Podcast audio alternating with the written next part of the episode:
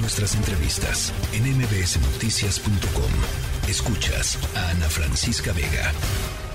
Ahora nos enlazamos con Guadalupe Acosta Naranjo, integrante del Frente Cívico Nacional, para hablar precisamente de cómo va la convocatoria a la marcha El INE no se toca para el próximo domingo 13 de noviembre. Eh, buenas tardes, Guadalupe, ¿cómo estás?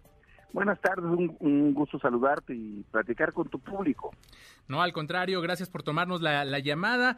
Pues, eh, ¿qué te parece este ofrecimiento que hace el presidente Andrés Manuel López Obrador para que lleguen al Zócalo? Pues que el presidente organice sus marchas, ¿no? Y que nos deje a nosotros organizar las nuestras. Es un presidente tan totalitario que piensa que el único pensamiento que debe de existir en México es el de él que hasta ahora organiza las marchas del gobierno y ahora también quiere organizar las marchas de la oposición. Que nos deje a nosotros hacer nuestras movilizaciones, nosotros tenemos nuestro propio derecho, alguna experiencia hemos tenido en hacer organizar, organizar movilizaciones, así que no ocupamos su consejo, que no ande de metiche, que es lo que yo creo que debe de pasar, porque además es una cosa muy fea, que el presidente de la República se pase insultando a ciudadanos independientemente de que piensen como él o no piensen como él, porque han decidido manifestarse. No hay más racismo, no hay más clasismo que pensar que la única... Sí.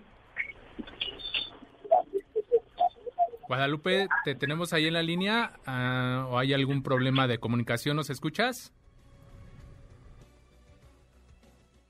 Con la comunicación con Guadalupe Acosta Naranjo, ya nos decía, nos platicaba sobre este ofrecimiento que estaba haciendo el presidente Andrés Manuel López Obrador para quienes van a participar en esta marcha convocada para el próximo domingo, que en una primera instancia pues está pues trazada para llegar de la columna de la independencia, del ángel de la independencia, de ahí partirá a las 10.30 de la mañana con dirección al Monumento a la Revolución. Pero bueno, pues ya las autoridades, tanto federales, también las capitalinas, hoy la jefa de gobierno en su conferencia, pues también daba cuenta de que había hablado el día de ayer con el presidente Andrés Manuel López Obrador para informarle que ya se habían hecho los ajustes necesarios para garantizar pues este derecho a la libre manifestación aquí en la Ciudad de México y de que pudieran llegar esta esta esta protesta en favor del INE hasta la plancha del Zócalo capitalino.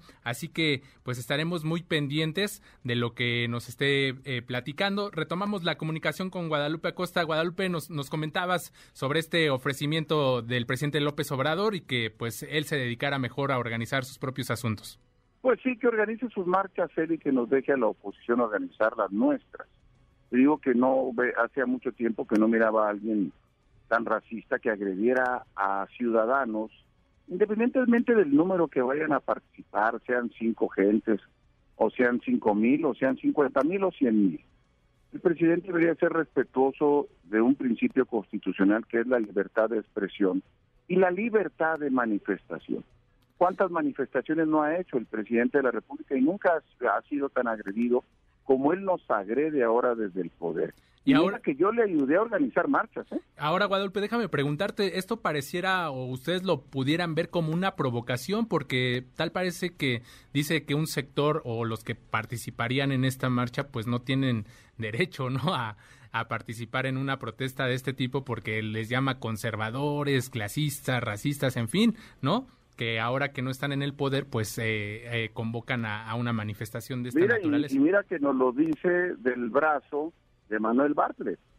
Sí. Y nos lo dice del brazo del Partido Verde Ecologista y nos lo dice de los desayunos que tienen muy seguidos en Palacio Nacional, en el Salón Café, que es un salón majestuoso, con Carlos Slim.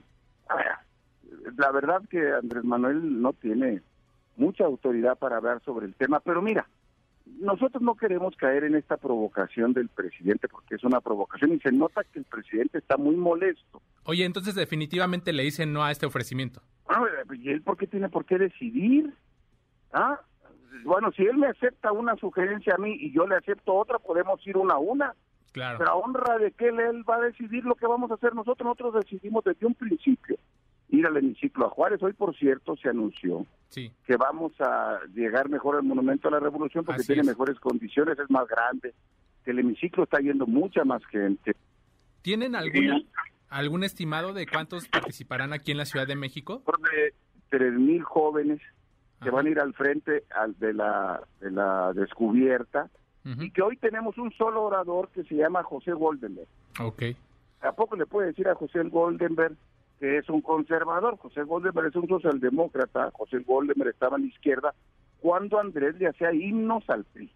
Así que no tiene mucha manera de criticarnos sobre ese tema. Esta es una marcha muy plural donde hay gente de todos los signos políticos, pero también habemos, porque me considero mucha gente de izquierda, que ya estábamos en la lucha cuando él estaba apoyando a Carlos Salinas de Gortari. Entonces, no, no le vamos a hacer caso, vamos a hacer una marcha pacífica, lo vamos a circunscribir a lo que hemos acordado y será una marcha ciudadana, eh, propositiva, y que no tenemos el dinero que él tiene para tener acarreados camiones y todo lo que él tiene. Nosotros no.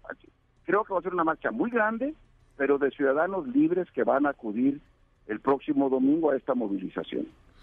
Guadalupe, déjame preguntarte, justo el día de hoy la jefa de gobierno en su conferencia de prensa también hacía alusión a esta marcha y bueno, pues le hacía segunda voz al presidente Andrés Manuel López Obrador respecto a que iba a estar libre el Zócalo, pero también hacía referencia a quienes defienden al Instituto Nacional Electoral respecto a que quienes lo defienden defienden a un eh, Instituto Federal Electoral que se convirtió en un INE digamos, pero en, eh, de un IFE a un INE, pues con, con más recursos nada más. Eso es lo que dice que es la diferencia. Bueno, la pregunta debería de ser, ¿por qué quienes hoy gobiernan y han ganado elecciones, que ha organizado este INE, sí. que ha contado los votos para que ganara Andrés, para que ganara Claudia, para que ganaran diputados, senadores, 20 gobernadores y que no han tenido una sola objeción, hoy lo quieren cambiar? Si este INE es el que les ha dado los resultados electorales favorables y la oposición hemos reconocido esos triunfos de manera democrática, cosa que él nunca ha hecho. Él nunca ha reconocido una derrota. Pero bueno, todos nosotros hemos reconocido que ellos ganaron por estas, estas elecciones del INE. ¿Por qué los quieren cambiar? Pues porque desde el poder se quiere cambiar las reglas electorales para no dejar el poder porque saben que en la elección del 2024 existe el riesgo de que pierdan la elección y entonces hoy quieren poner a un clon de Manuel Bartlett o de Rosario Piedra que sean absolutamente incondicionales del presidente. Por esa razón lo quieren cambiar. Este es un INE que ha hecho las elecciones, que han sido legítimas, que les han eh, organizado sus triunfos y todo el mundo hemos aceptado y ahora lo quieren cambiar. Lo quieren cambiar porque tienen miedo de perder.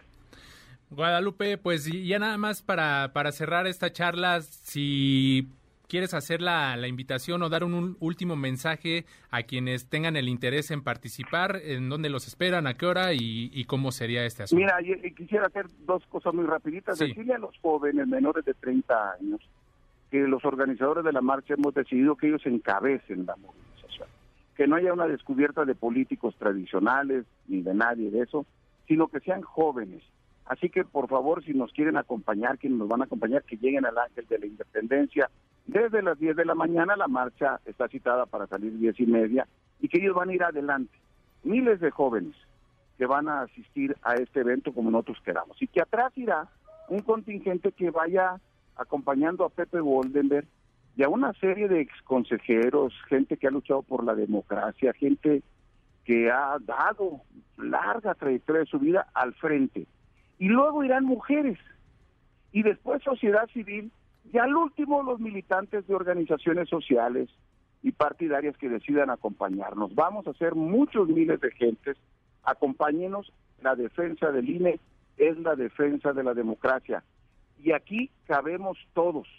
La gente que piensa de izquierda, de centro, de derecha democrática, y vamos a ir a defender al INE pacíficamente. No es una marcha contra el presidente, es una marcha contra el autoritarismo y una marcha en defensa de nuestras libertades y de la democracia.